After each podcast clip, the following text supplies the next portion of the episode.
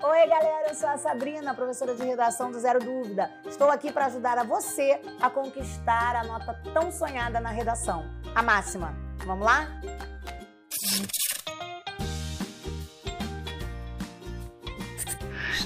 Entenda o tema. Antes de tudo, você precisa saber o que a banca quer de você ok? Leia a proposta temática, leia os textos motivadores, destaque as principais ideias, faça um planejamento. Essa dica pode te ajudar a conquistar pontos muito importantes com a sua banca em termos de abordagem temática e conteúdo.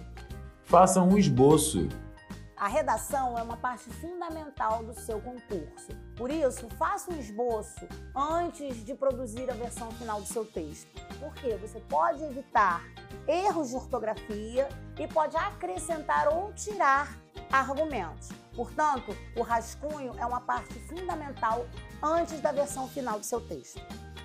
Atenção à linguagem.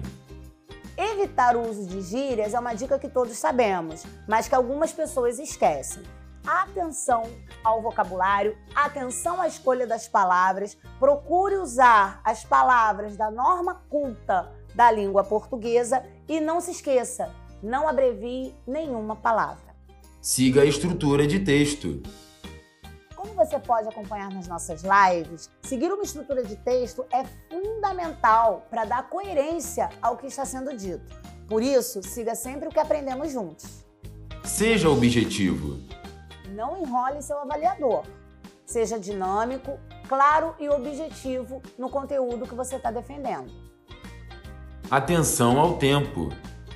Às vezes, nos envolvemos no assunto e levamos mais tempo do que necessário para discutir o tema. Por isso, fique atento aos minutos que já se passaram para evitar que você se complique na entrega da prova inteira. Revisar.